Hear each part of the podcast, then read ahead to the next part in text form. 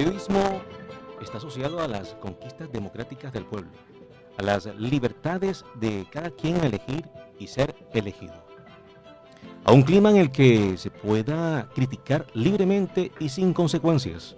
Es por eso que los estados deben garantizar la libertad de expresión a quienes ejerzan esta profesión. Hoy en Marketing y Tecnología 3.0 hablaremos con dos periodistas venezolanos que viven en Colombia y les ha tocado reinventarse en algunos aspectos y en otros ser guerreros de la vida. Con ellos hablaremos acerca del periodismo en Venezuela, de cómo sobrevive.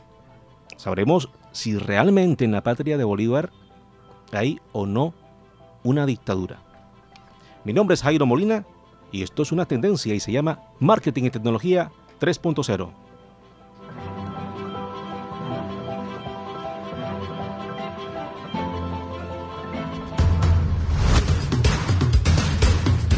Marketing y Tecnología 3.0, el programa de Voz Caribe 89.6 FM Estéreo, Jairo Molina.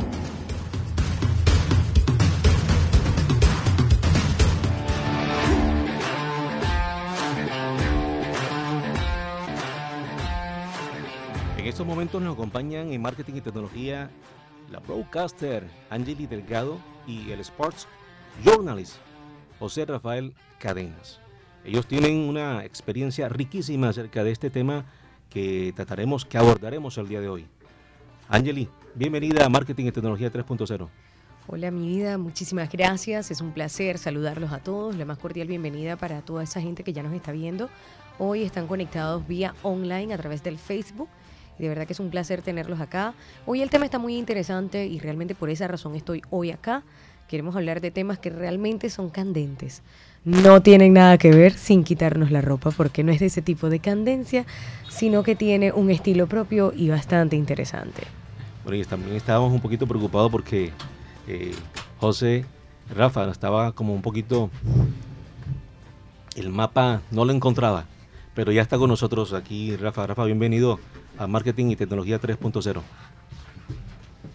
Esperemos que, que se ubique. Sí. Bueno, gracias por la invitación, Jairo. Un placer estar acá en tu programa. Aquí, ¿cómo estás? De verdad que un, con, pues, un placer y, y te agradezco que pues tengamos tener la oportunidad pues de expresar lo que hemos vivido acá en Colombia y lo que estamos viviendo ahora en Venezuela, ¿no? Que es el temario. Pero de verdad que te felicito por esa iniciativa y te agradezco tu invitación. Bueno, y arranquemos con, con un abrebocas de lo que vamos a, a tener el día de hoy como preámbulo. Me gustaría saber qué extrañan y qué no extrañan de Venezuela estando en Colombia. Bueno, me se dieron la palabra por ser la dama, qué bueno. Empezamos por el poder adquisitivo. Es lo más que se extraña, porque todo lo demás lo hemos venido consiguiendo, bueno, de mi parte, he venido consiguiendo. Pero el poder, el poder adquisitivo, cuéntame tú. Sí, en realidad, digamos que eh, comparo, este es un país más costoso, este es un país más, más, más costoso para nosotros, acostumbrado a lo que vimos en Venezuela. Sin embargo, yo diría que aparte de eso, el estar un poco más tranquilo con respecto a la condición como periodista, eh, esa tranquilidad ayuda bastante, ¿no? Pero sí, lo que más extraño es eso y obviamente las- los lazos familiares que, que obligan, son más, casi 6 millones de personas que han salido de Venezuela, familias desintegradas, familias que no están juntas, que yo no veo a, a un hijo mío de hace tres años. Wow. Este, no- se dice fácil, pero créanme, no lo es.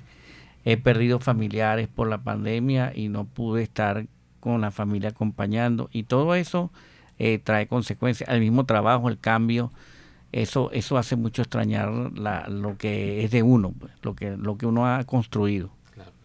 Bueno, eh, nosotros cada fin de semana recomendamos una película del tema que estamos abordando en, en el espacio, en el momento.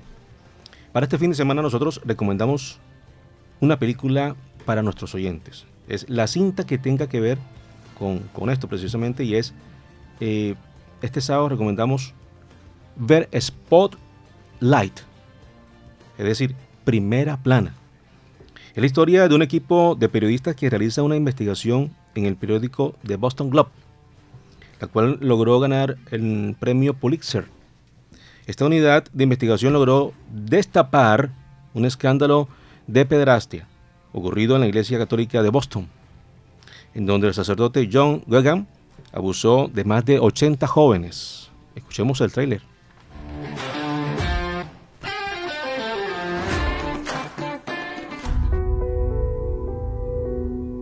Sé que hay cosas que no puede contarme, pero también que aquí hay una historia y que todo el mundo va a enterarse.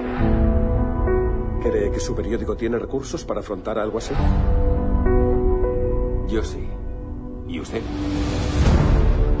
Ese cura de Boston abusó de niños en seis parroquias durante los 30 últimos años. La iglesia lo supo y no hizo nada. ¿No hemos dedicado ningún reportero de investigación a este caso? No, ninguno. ¿Podría tu equipo ocuparse de ello? ¿Spotlight? Escuchad, chicos, todo el mundo se interesará por esto. La iglesia lo combatirá con todas sus fuerzas. Solo busco información previa. No registrará esto de ningún modo ni forma. Nada. Sabemos que ha mediado en demandas contra la iglesia. No puedo hablar de eso. No hay ningún documento de esos acuerdos. No. Si eres un niño pobre de una familia pobre y un cura te presta atención, te sientes muy especial. ¿Cómo le dices que no a Dios? Spotlight. ¿Teléfono de denuncia? ¿Crees que tiene algo? Seguiré indagando. Centrémonos en la institución. Demostradme que las decisiones procedían de arriba. Intento silenciar a todo el que quiera hablar. Joder, déjeme en paz, ¿vale? El 6% cometieron actos sexuales. El 6% son 90. 90 sacerdotes. Si hubo 90 cabrones, mucha gente lo sabría. Quizá lo saben. Va a darme sus nombres y los nombres de las víctimas. Me está amenazando. Yo hacía mi trabajo. Sí, usted y todos los demás. Estoy aquí porque esto me importa. Contaremos la noticia y la contaremos bien. Espero que esto quede entre nosotros hasta que nos pongamos de acuerdo. Para eso estamos aquí, para ponernos de acuerdo. Tenemos dos historias. Una sobre el clero degenerado y otra sobre un puñado de abogados que convirtieron el maltrato infantil en una pequeña industria. ¿Cuál quiere que publiquemos? Porque sacaremos una de las dos.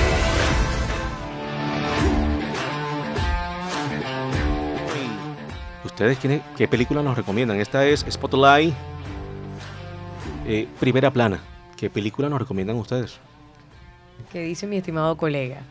Yo recomiendo mucho El Padrino. Siempre me gustó El Padrino.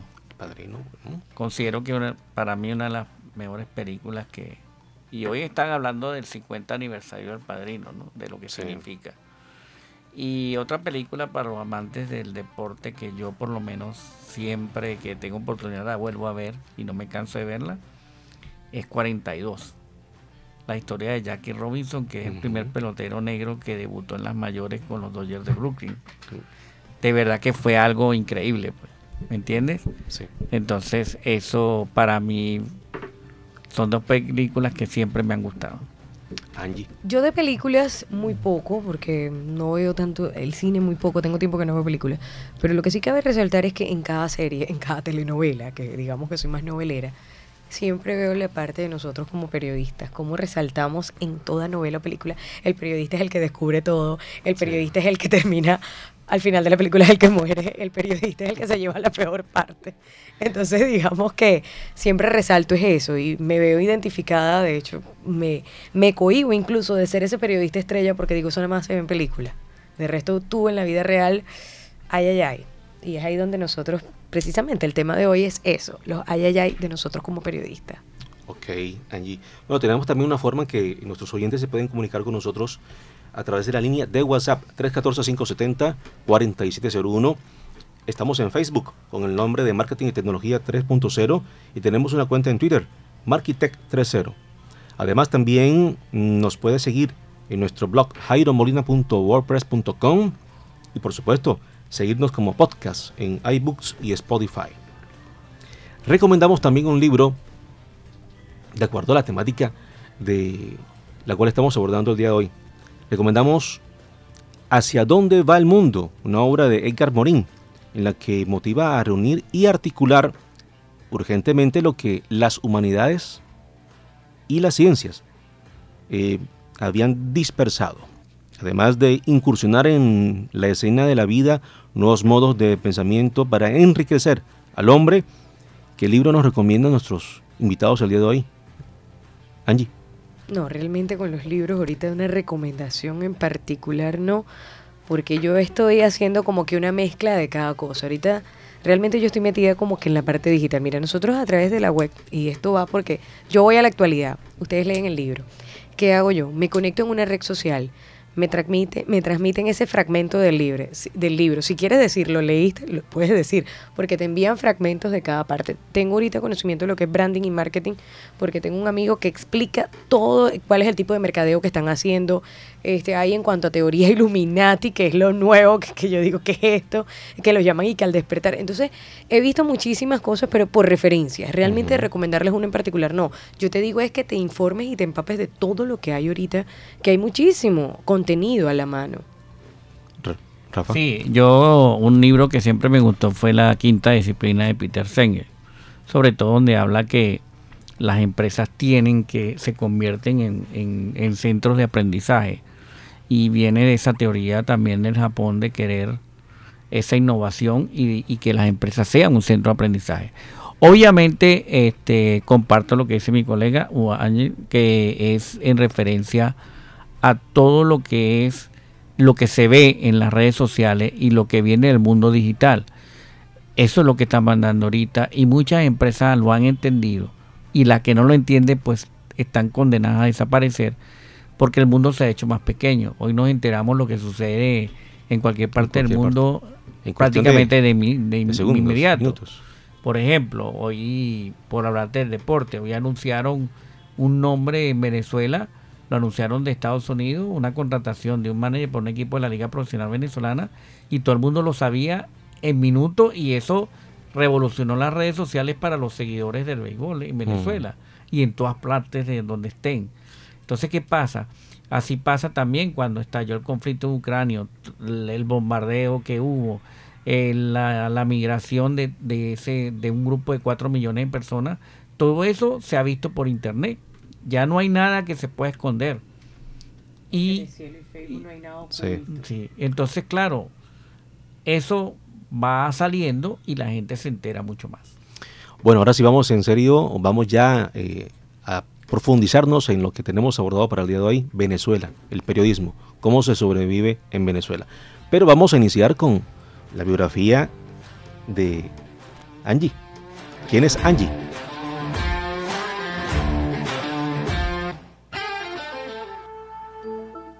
Angeli Delgado es una apasionada de la locución que lleva toda una vida dedicada al periodismo desde su natal Puerto Ordaz, ciudad ubicada al suroeste de Venezuela, y que al igual como se observa en los alrededores de la urbe la impresionante confluencia de los ríos Orinoco y Caroní, símbolos de la lucha entre corrientes, así también ella lleva en su genética el constante trasegar de la vida, ascendiendo y superando los embates de la existencia. Su impronta dejada en su querida Venezuela, en Radio Sur 700 AM, Full 106.9 FM, Río 91.1 FM y en Colombia, en Río Mar de Todelar 1130 AM, Sensación Estéreo 106.9 FM y Tropical Estéreo, la avalan para mostrarnos el contraste que se vive en el país vecino sobre las limitantes del periodismo y su independencia del poder por esas cosas de la vida, luego de ser una turista por muchos años en Barranquilla, eligió esta ciudad por su alegría, además de su atrayente carnaval, y a Colombia como destino para iniciar un nuevo rumbo, una nueva vida lejos de la fatalidad que afronta su nación, pero sin olvidar seguir creciendo. Un tentepié como un rico cóctel de camarón no deja pasar, no solo porque le fascina, sino porque le imparte la energía suficiente para poder ir más allá, mantener la alerta y dar la milla extra. Ya que proponerse algo y lograrlo no es fácil, pero otorga satisfacción alcanzar las metas luego de un arduo trabajo, la valentía no es suficiente. Hay que ser consecuente. Nuestras decisiones implican riesgos que debemos enfrentar. Bueno, esa es nuestra invitada del día de hoy, Angie. Wow, gracias. Esto fue una sorpresa, realmente utilizaron todos mis conocimientos o toda mi experiencia, mejor dicho, me pasaron la vida delante de mis ojos o a través de mis oídos y mis sentidos quedaron a flor de piel. De hecho, este tema me pone muy sensible, soy una persona muy fuerte y, yo no lloro, no, ni lagrimeo ni nada, pero hoy creo que los ojos como que me cayó una basurita en el ojo. Sí, me, quedé impresionada. ¿Quién hizo esa locución? Muchísimas gracias. Diana, Diana Reales. Gracias, gracias. Angie, ¿cómo sobreviven los periodistas en Venezuela? Ahora, aquí hay un antes y un después. Y precisamente la pregunta no sé si, si remontarme a la época en la que yo estaba o la actual. Porque ahorita actualmente, sinceramente yo la dejo como una incógnita y se la lanzaría a Rafael y le diría, ¿cómo tú crees que están ahorita? Claro, puedo dar una opinión generalizada de lo que, de lo que veo, al igual que todos, lo que vemos a través de lo que nos muestran. Pero la realidad no la sé exactamente, porque es que la realidad absoluta como que no existe y hay muchísimas realidades. Vamos entonces a lo que viene. Casualmente llegué aquí hablando que tengo un colega allá y me dice, Angeli, yo era el director de Río 91.1 FM y actualmente soy el dueño de Azúcar 103.9 FM, una emisora reconocida pues en mi natal Puerto Ordaz. Y eso es algo que me emociona porque tengo como esa puerta abierta. Y es que cabe destacar que en Venezuela uno tiene puertas y ventanas abiertas pero aún así decido estar aquí porque allá es como el, territorio del incierto. Entonces, mm. ese es el panorama bonito, esa es una cara, pero no podría decirlo de manera directa, pero digamos que es una persona que está afianzada, o sea, está bien ligada, bien relacionada en Venezuela. Y hay otros colegas que no la están viviendo de la misma manera. Entonces, coméntame tú qué te, qué te, qué te llegó de información, porque todo esto se desató y estamos aquí hoy a partir de las personas que visitaron Guayana, Puerto Ordaz, con respecto al Mundial. Un momentico, antes que siga con, con Rafa, tenemos la biografía de Rafa. Escuchemos a ver quién es Rafa, antes de seguir con la entrevista.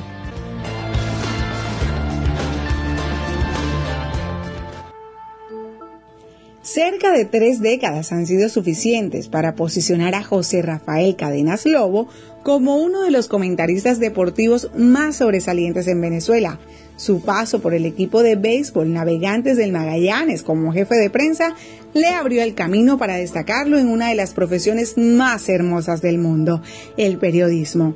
Prensa escrita, portales web y canales de televisión han sido plataformas en las que ha dejado su huella y que a su vez le han dado satisfacciones, esas que te dicen que hiciste las cosas bien. Reflejo de ello es que todavía sigue siendo inspiración y una guía para paisanos y coterráneos en el exilio. Llevar una vida lejos de su país no ha sido fácil, pero lo mantienen firme palabras de inspiración como aquella que tiene como su caballito de batalla personal. Optimismo es progreso. Por ello, detenerse y amilanarse no son opciones, solo el seguir avanzando para alcanzar los sueños y la felicidad.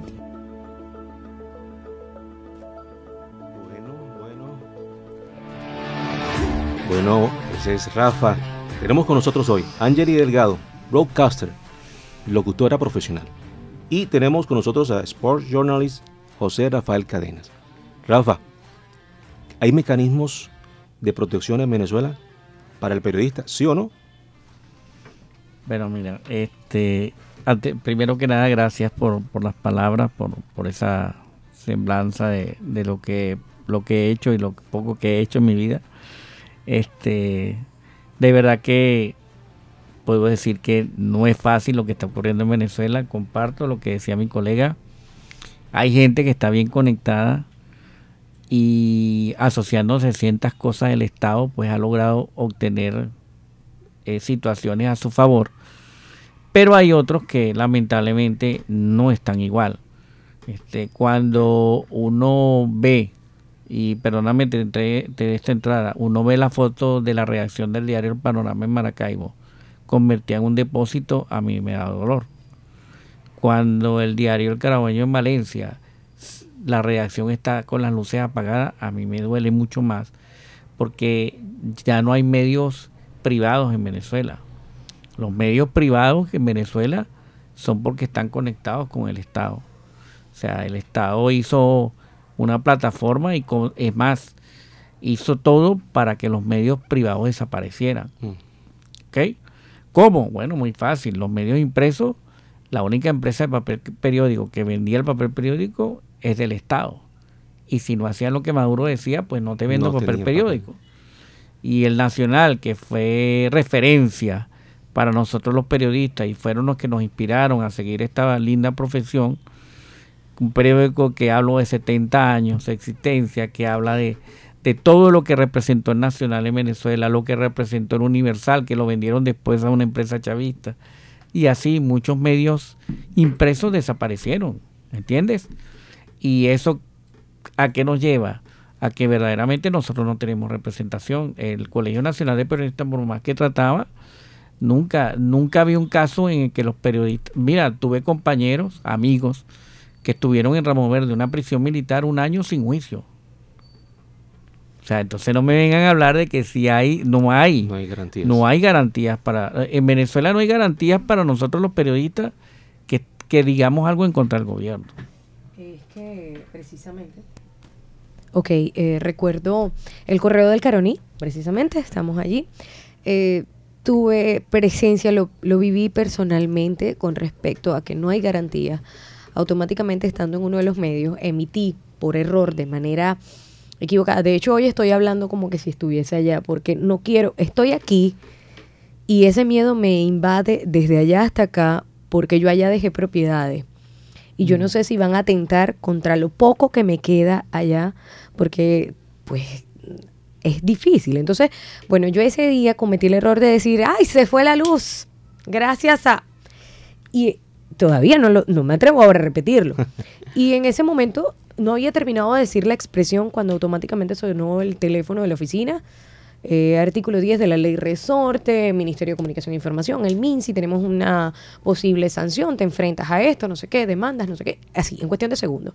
Persecución, eh, investigaciones, te empiezan a como a perseguir. Entonces, fue algo tan simple que una cosa son errores que nosotros como periodistas podemos cometer y podemos defendernos y disculparnos, porque como periodistas también nos podemos equivocar, pero aquí no había derecho a equivocación alguna, ni por chiste ni por gracia un evento y otra cosa muy palpable de lo que fue el cierre, no solamente en ese tiempo estábamos tan, tan, tan mal.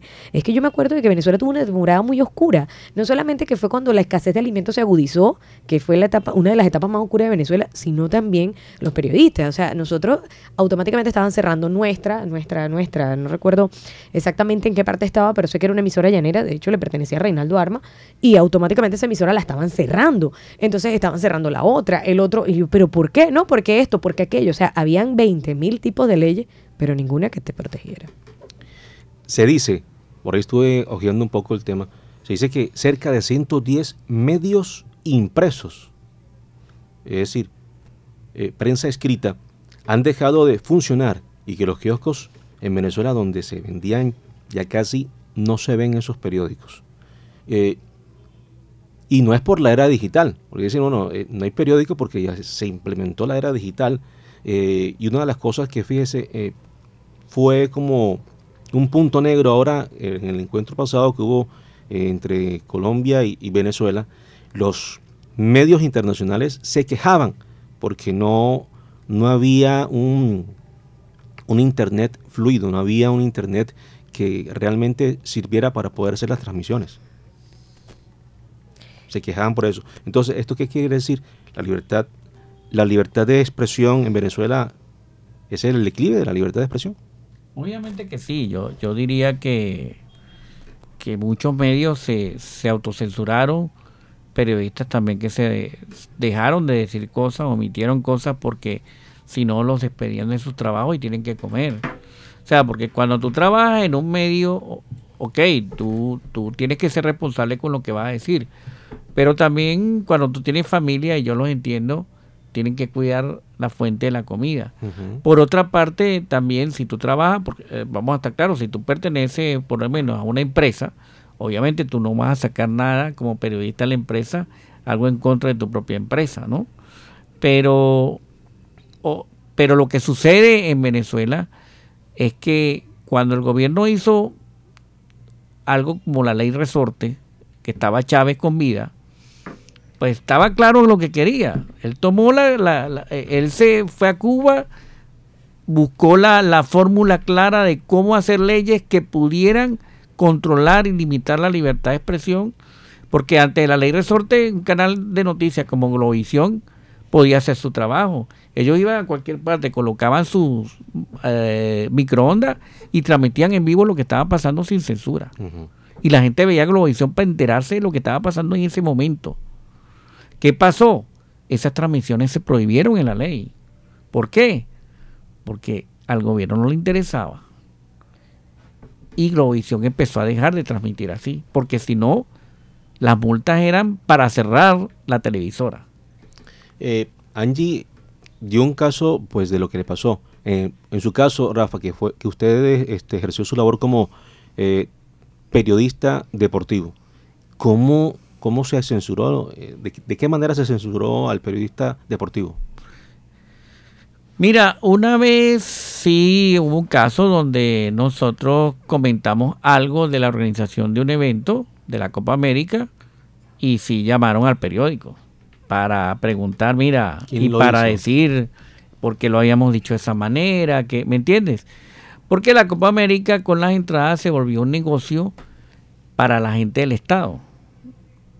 La Copa América le produjo a Venezuela ese tiempo que la organizó Chávez trillones de dólares.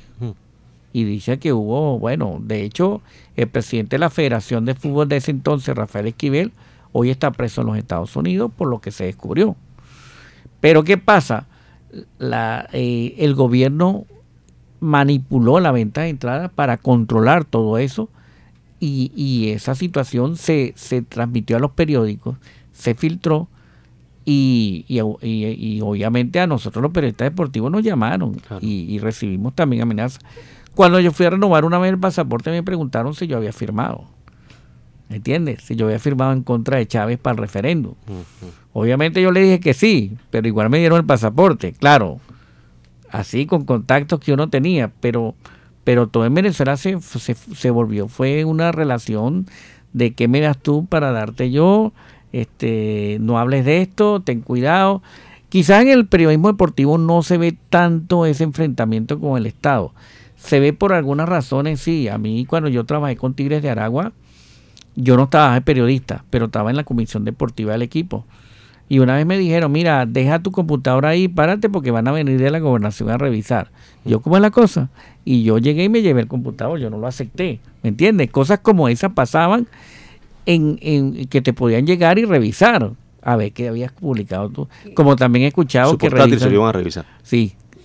¿Entiendes? Cosas como esas. Eh, por acá tenemos una pregunta. Por acá están haciéndome una pregunta, pero bueno, todavía no he llegado a esa parte. Pues la pregunta está bastante clara y dice, ¿eso puede pasar en Colombia? Respondes tú, Rafael. Que si puede bueno, pasar. Yo, yo diría que una de las cosas que he visto con el con el respeto a toda lo, a toda la población, a los ciudadanos colombianos y con el mayor respeto, de verdad que estoy muy agradecido porque aquí hay que reconocer que el gobierno nos ha ayudado a los venezolanos a estar un poco más en una situación legal, cosa que no pasaba antes. Este, eso hay que agradecerlo.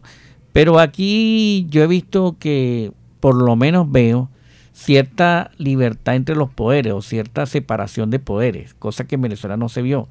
Lo que hizo Chávez fue apoderarse del Tribunal Supremo, apoderarse del Congreso y con eso dominó el país.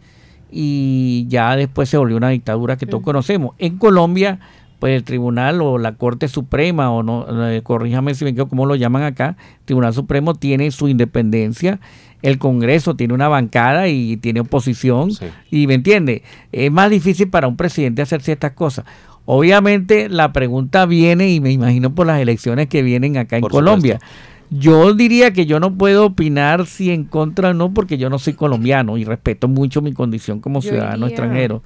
Y respeto a la pregunta del, de, del oyente, pero este, yo me atrevería a decir que sí hay que tener Exacto. cuidado por esas por esas preferencias porque a ningún gobierno le diga le gusta que le digan dónde está equivocado y menos en público. Creo que a nadie le gusta que le digan las verdades en su cara y eso siempre va a pasar. Con todo y eso, de que puede pasar, en todas partes puede ser sancionado, en todas Claro. partes te pueden infringir una ley. De hecho, tú estás, como decías anteriormente, en una empresa. Recuerdo que hace muchos años participé en una institución, estaba trabajando allí y me tocó hacer una exposición de un caso. Y lastimosamente, como estaba trabajando el tema de seguridad, yo soy técnico superior en seguridad industrial, esa es mi carrera académica, porque yo no pude estudiar eh, licenciatura en comunicación social porque en el tiempo que yo me retiro de bachillerato están cerrando RCTV. Entonces imagínate, o sea, este tema me encoleriza un poco porque da la casualidad que yo me he venido formando como periodista por toda la experiencia, porque desde niña estoy en esto, porque lo amo, porque me gusta.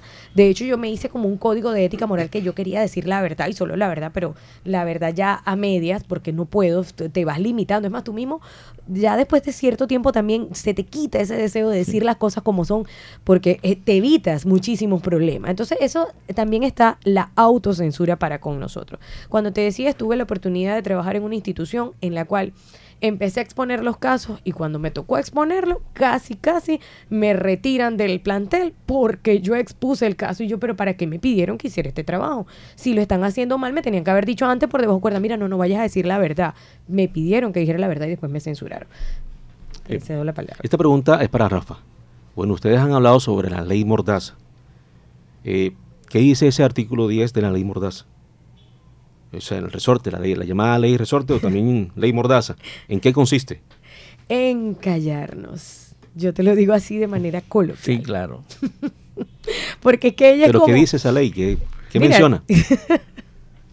Realmente yo no he leído qué dice. Yo lo que no- sé es que mira que con esta ley nosotros te vamos y eso sale en todos los medios. Eh, protegida bajo el artículo 10 de la ley de resorte. De verdad que yo no me he tomado tampoco la tarea, pero es que es- la ley es como el coco, porque te dicen no puedes, porque no puedes, porque no, o sea, es una ley como es Lo un que pasa es que ellos argumentaron de que cuando tú fueras a decir algo fuera la verdad. Que las noticias tenían que estar respaldadas y ser verdad, no especulaciones. ¿Sí me entiendes? Pero fíjate, el Nacional le expropiaron el edificio. ¿Cómo se lo expropian? Por una demanda. Porque Diosdado Cabello se sintió ofendido y lo difamaron con una noticia que dio el Nacional. Que era verdad. Bueno, obviamente que es verdad. Y es verdad mucho más de lo que él se dice. Eso sí lo digo con propiedad y lo digo yo con toda responsabilidad. O sea, Diosdado Cabello llegó al Perú sin nada en un bolsillo. Y hoy en día es uno de los hombres más ricos de Latinoamérica, si no del mundo. Entonces no me vengas a decir tú que como funcionario público tú te vas a enriquecer a ese nivel en 20 años. O sea, porque esa no, no, no la creo yo ni la va a creer nadie.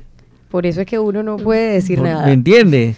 Entonces, lo que se diga o se deje de decir de él, pues yo lo creo. Oye, ¿qué pregunta- con Vladimir Alauni? Disculpa, porque precisamente si una persona ha dado la batalla y es que Globovisión también ha estado en esa, a Globovisión la han tenido. Mira, Globovisión antes era nuestro medio, para nosotros oposición nos tenía allí. ¿Y qué hizo Globovisión? Ya, o si no puedes con el enemigo, únetele. Pero Vladimir Alauna peleó, uno de estos colegas que, que caramba, cómo aguantó la presión, porque fue una presión. Eso le fueron reduciendo, reduciendo, reduciendo, reduciendo. Era la una, pero le Lo fueron que pasa- recortando, lo que recortando. pasa es que hay que recordar que él estaba con el gobierno y él defendía lo indefendible. Totalmente. Es como que acá, pues, o sea, yo hablaba con, con, con- con personas acá en Colombia y hablaban de, tú, tú escuchas a la gente hablando de las elecciones y de la preocupación que hay por un candidato o por otro. Y yo le digo, señor, pero si tú tienes un país que tiene una desigualdad tan grande, porque la hay, si tú ves gente en la calle sin trabajo, que hay la pandemia, que eso también influyó en el mundo entero, no es nada más Colombia. No hay un país en el planeta que no haya sufrido esta pandemia, no lo hay. Todos, todos. Todo. Y Todos eso es una afectados. consecuencia. Entonces, claro, ¿cómo defiendes tú lo indefendible? ¿Me entiendes? O sea, ¿cómo para el, para el, el sí, también yo les digo, venga acá, un momentico, pero ustedes no han ido a Venezuela. Aquí por lo menos hay salud. Aquí una persona que trabaja, la operadora que está en esta radio tiene salud. Tiene una EPS. Y no tuvo que vender su casa para curarse un- una, si le fuera dado COVID. Pero déjeme decirle que en Venezuela hubo gente que tuvo que vender su casa para salvar a su papá del COVID. Eso no me lo contaron, lo sé. Hubo gente en Venezuela que se quedó sin nada cuando sus parientes se enfermaron de COVID. Porque no hay atención médica, ¿entiendes? Aquí en Colombia la hay. Ah, más que bien, para algunos casos funciona mejor que para otros. Sí. Ok. Bueno, esta pregunta se la voy a hacer a, Angie. ¿Qué quiere decir una pirámide en Venezuela? ¿Y qué es la FAES? Hmm. No, mejor déjalo hasta ahí. Déjalo hasta ahí, no vamos a contestar esto. No, el, el, si te refieres al FAES, es la policía de Maduro que se creó, la mayoría con personas salidas de las cárceles. Mira, yo te voy a soltar. O sea, eh, yo te voy a soltar una. Pues yo tuve problemas con la FAE. Exacto. O sea, yo estoy aquí por eso y no lo niego. O sea, yo, yo, yo, yo tuve una persecución de unos tipos del FAE es que ellos se volvieron el otro coco. Es que todo, todo es un coco, todo para nosotros. Pero el coco es para quién, para el periodista. Para, claro, es que para, no, y es que no es solamente, aquí vamos a generalizar, no solamente para el periodista. es todo el que proteste, el que salga a alzar su voz. Aprovecho en este momento a saludar a todas las personas que están fuera, porque precisamente se conectan desde Italia, personas conocidos míos, familiares, están conectados, están escuchando atentamente. Lo que pasa es que yo me siento como que si estoy en Venezuela y no me atrevo a hablar. De hecho, he mantenido el silencio, porque es que me pongo entonces como dramática, la situación me, me, me, me eriza, me, me desespera. porque es que, hay que recuerdas lo que vivimos, recuerdas esas tanquetas pasando por encima de la gente, te recuerdas un Oscar Pérez lanzándose con, con, con toda, eh, siendo acribillado en el kilómetro 8 del Junquito, o sea, eh, todo eso que nosotros vivimos y, y si la pregunta no era esa, pues para eso nosotros recuerda, eso es lo que nos recuerda el FAE, todo ese atropello, todo, esa, todo lo que vivieron todas las personas que luchamos, porque entonces también, y vamos a hablar lo que estamos aquí en Colombia, que dicen que hablan mucho, y me disculpan paisanos, amistades, patriotas de acá de Colombia, ustedes a veces opinan, pero tengan un poquito de suavidad, porque mira, gracias por invitarnos, porque ¿qué pasa? A nosotros nos quieren eh, como decir, no, porque ustedes, ay, me dolió, me dolió el comentario incluso, ve que tú dices, pero yo te hablo de la ambivalencia. Recuerda que hay unos viven bien y otros mal. Ay, cómo se llenó el estadio. Y lo dicen de manera despectiva. Me duele, porque soy de allá, no me gusta que me golpee. O sea, es como que en mi casa yo sea humilde y tú te burles de mi humildad. Entonces, sí me dolió que dijeron, ay, pero ¿cómo llenaron un, un estadio? ¿Será que ahí sí no tienen escasez? No, en Venezuela se vive una ambivalencia. Hay gente que tiene y gente que no tiene, como todo. Entonces, tú dices, hubieron personas que tenían las remesas, porque hay gente que le llega plata con sus familiares de fuera. Entonces viven bien. Y es que Venezuela, vuelvo y repito, sí tiene un poder adquisitivo mayor del que tenemos aquí en Colombia. Entonces, te extiendo para que continúe. No, lo que pasa es que eh, eh, lo que tú dices, mucha gente me decía, mi esposa me decía por lo menos eso, mira cómo está ese estadio lleno. ¿Será que Maduro regaló las entradas? yo, me reía, ¿no? Yo le decía, mira, pasa que en Venezuela hay gente que tiene mucho dinero, hay gente, nuevos ricos del que están con el gobierno que tienen dinero. Mira, yo tuve oportunidad. Yo no te voy a decir que no. Yo trabajaba con, la Liga de Venezolana Profesional y yo hice plata un tiempo. O sea, yo, yo vendía publicidad y sabes que eso es el alma de, de, de, de vender publicidad es clave. Y, y yo hice mucho dinero, no me voy a negar. Antes que todo se, antes que Maduro llegara al poder, a mí me iba muy bien. Cuando Maduro llegó al poder, el, país empezó un declive muy rápido. ¿Qué tenías allá? Cuéntame, ¿qué tenías allá? Pero Rafa, discúlpame. ¿A partir de qué momento se volvió un peligro ser periodista en Venezuela? O sea, ¿cuál fue el detonante? ¿Por dónde empezó todo? No, obviamente que cuando Chávez llegó al poder ya empezó a sentirse la diferencia. Lo que pasa es que Chávez mantuvo los primeros dos años como una cara de, de muy negociador con la gente. Y a raíz del paro petrolero, que hubo en el 2002-2003, Chávez se, radicalizó. Cuando él lo tratan de tumbar, en el, eh, eh, él ya, cuando le hacen ese paro, ese paro petrolero, Chávez se empezó a radicalizar. Y realmente cuando ya hace lo del ley resorte, que toma el control, ahí es donde las cosas cambian. Pero le, indico, o sea, en, el caso de, de de Venezuela, yo diría que a partir del 2003, 2004 ya empezó las cosas a, ponerse un poco complicadas para los periodistas, porque empezó lo que se llamó un proceso de control, de cierta fiscalización, en el caso que yo viví, lo que yo vi desde allá.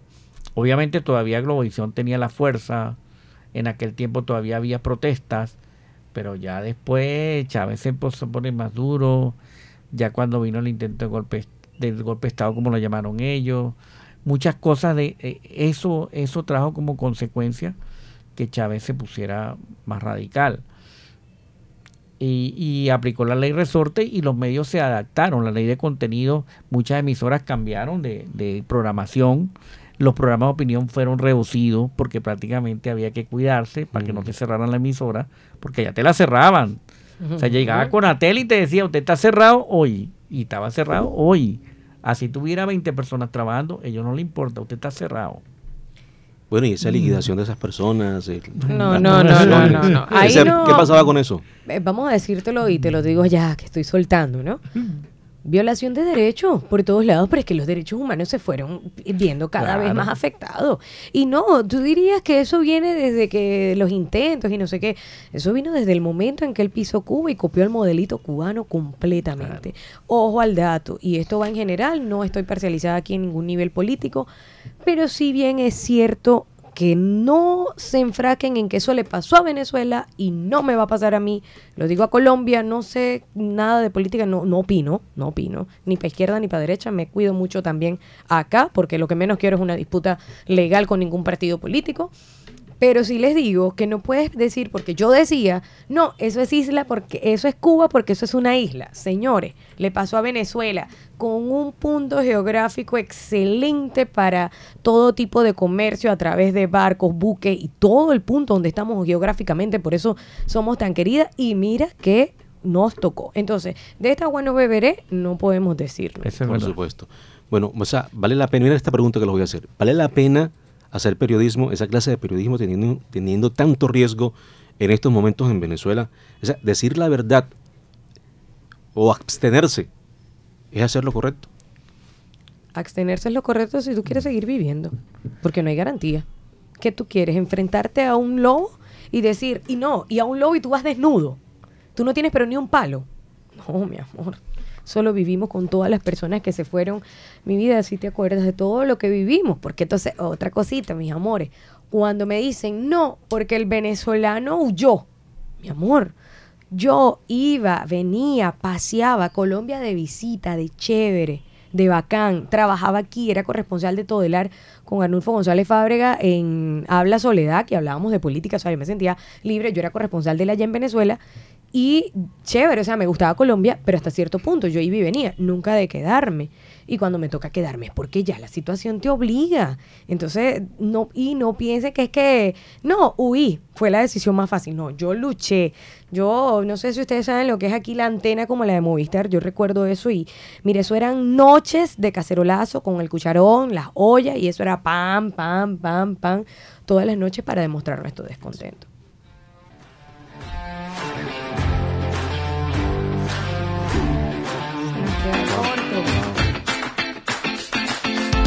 Marketing y tecnología 3.0. Los tips.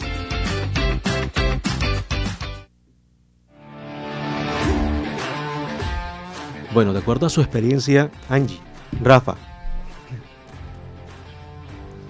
¿qué debe hacer un periodista en momentos como este? Es decir, si en algún momento nos llegara a ocurrir eso aquí en, en Colombia, ¿qué deben hacer los periodistas? Mira, hay una forma también de decir la verdad y solo la verdad.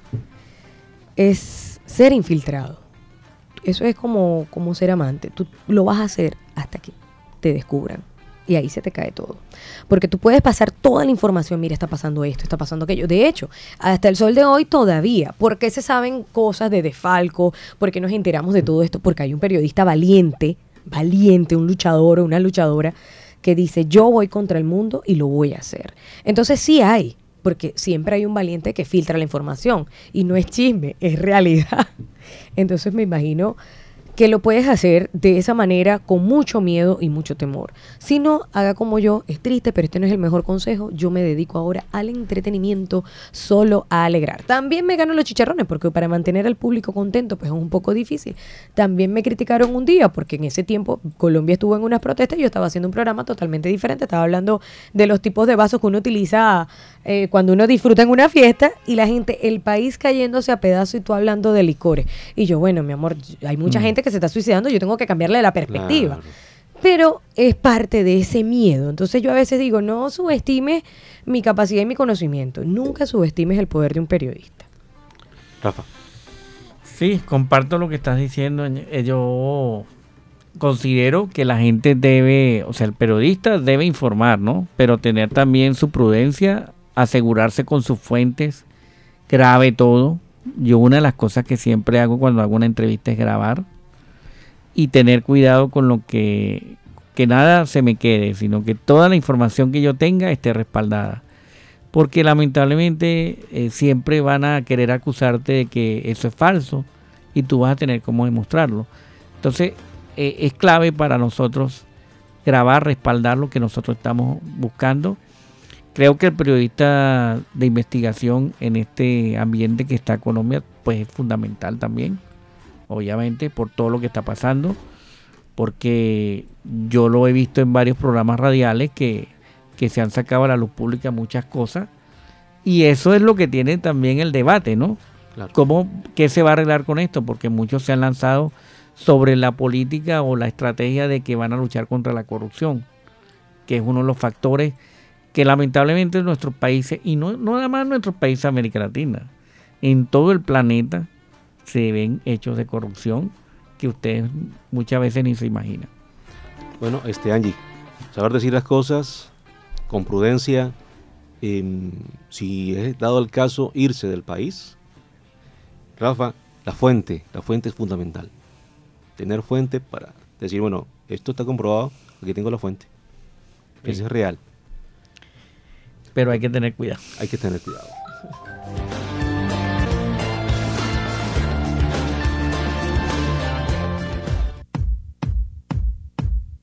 Marketing y Tecnología 3.0, la conclusión.